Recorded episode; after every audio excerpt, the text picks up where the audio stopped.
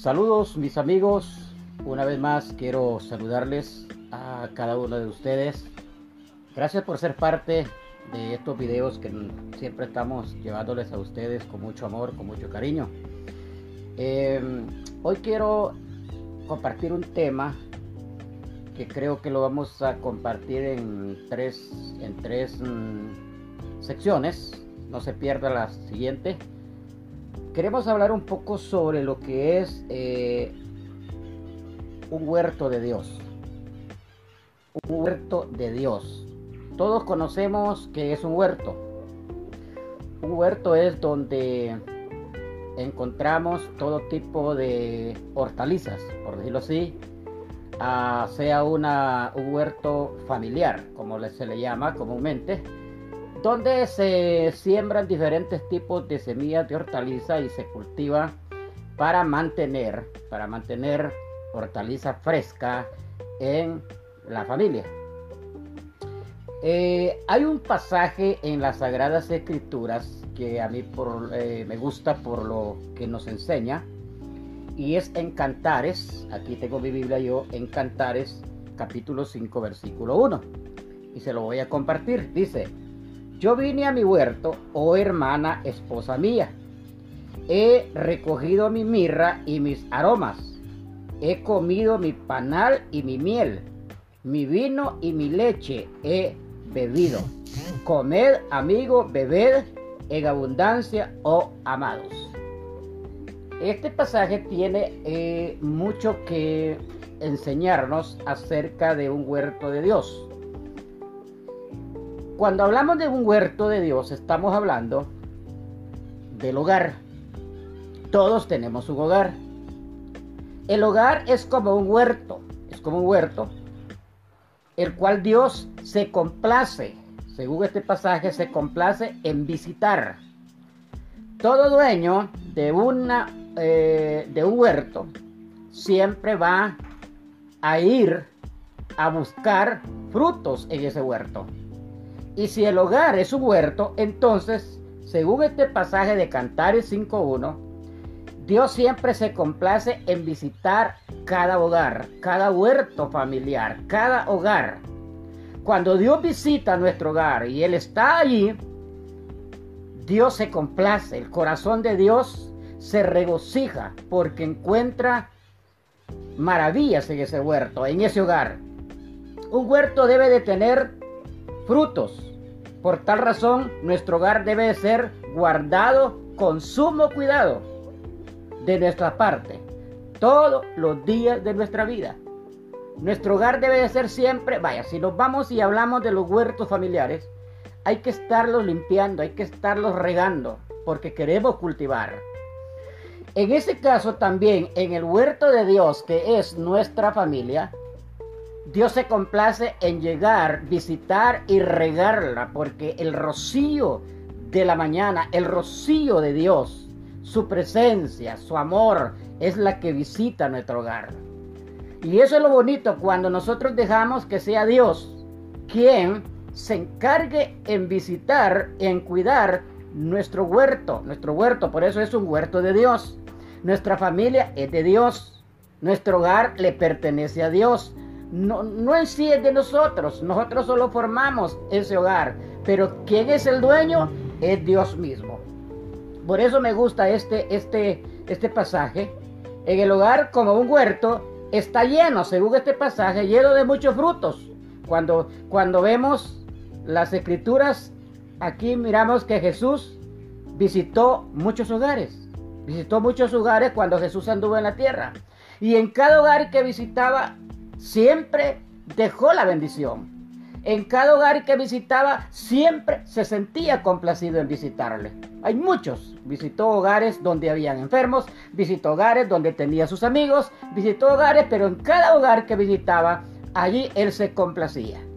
Por eso yo siempre digo, cuando visita nuestro hogar Jesucristo a través de su presencia, a través de su Espíritu Santo, también él deja la bendición y se siente complacido cuando nosotros dejamos que sea Él visite nuestro hogar, o sea, nuestro huerto que le pertenece a Dios. Ahora bien, Cuando hablamos del huerto, el huerto es un terreno de poca extensión, no es mucha, no es mucha tierra, es poca la extensión donde se cultivan verduras, legumbres y frutas.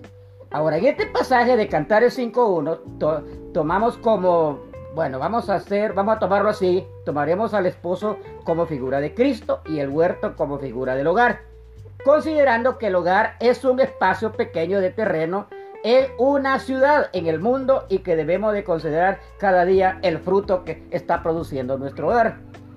¿Por qué decimos esto?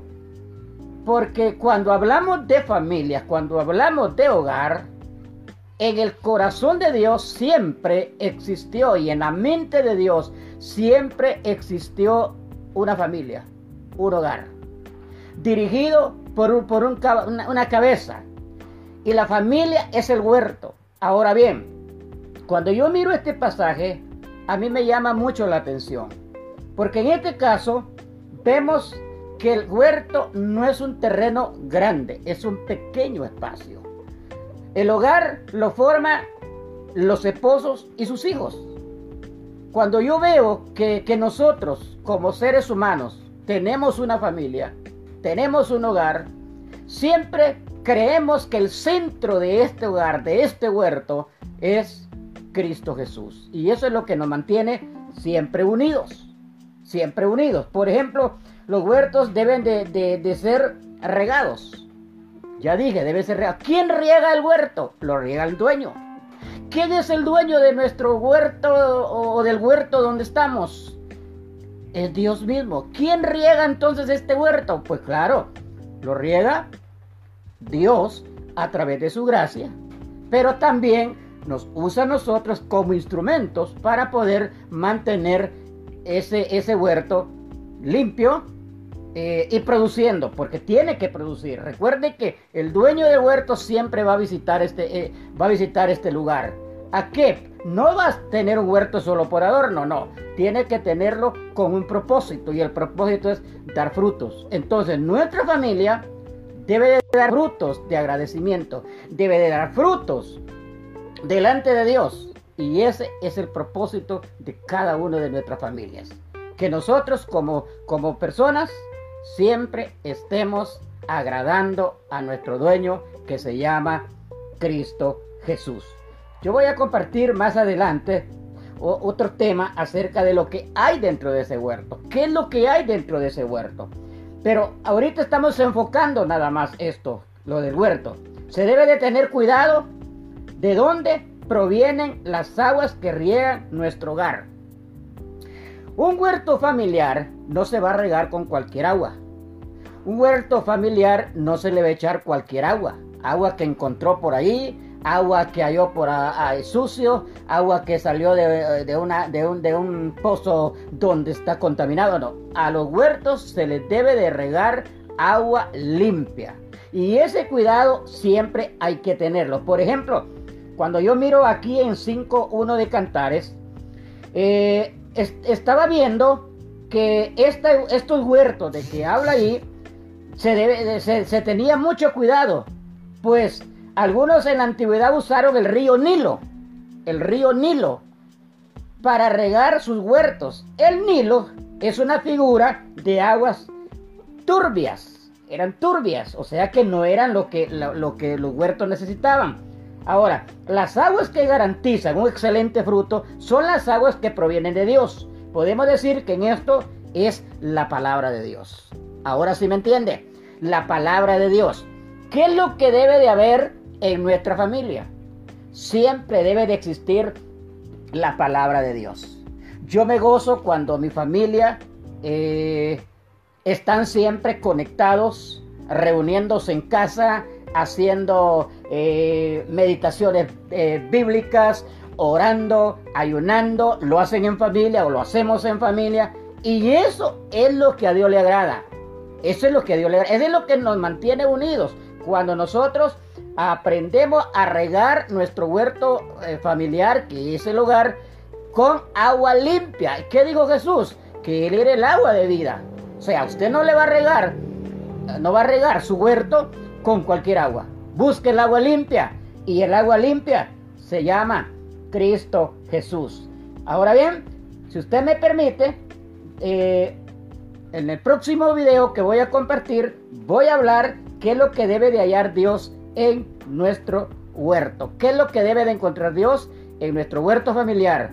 Pendientes, en la próxima estaré compartiendo con ustedes, siempre basados en Cantares, capítulo 5, versículo 1. Que Dios me lo bendiga. Gracias a las personas que han estado conectadas, que Dios me lo bendiga. A todos ustedes, a mi esposa allá en España, a hermano Juan Castro también que está por ahí, que Dios me lo bendiga. Bendiciones, mi gente.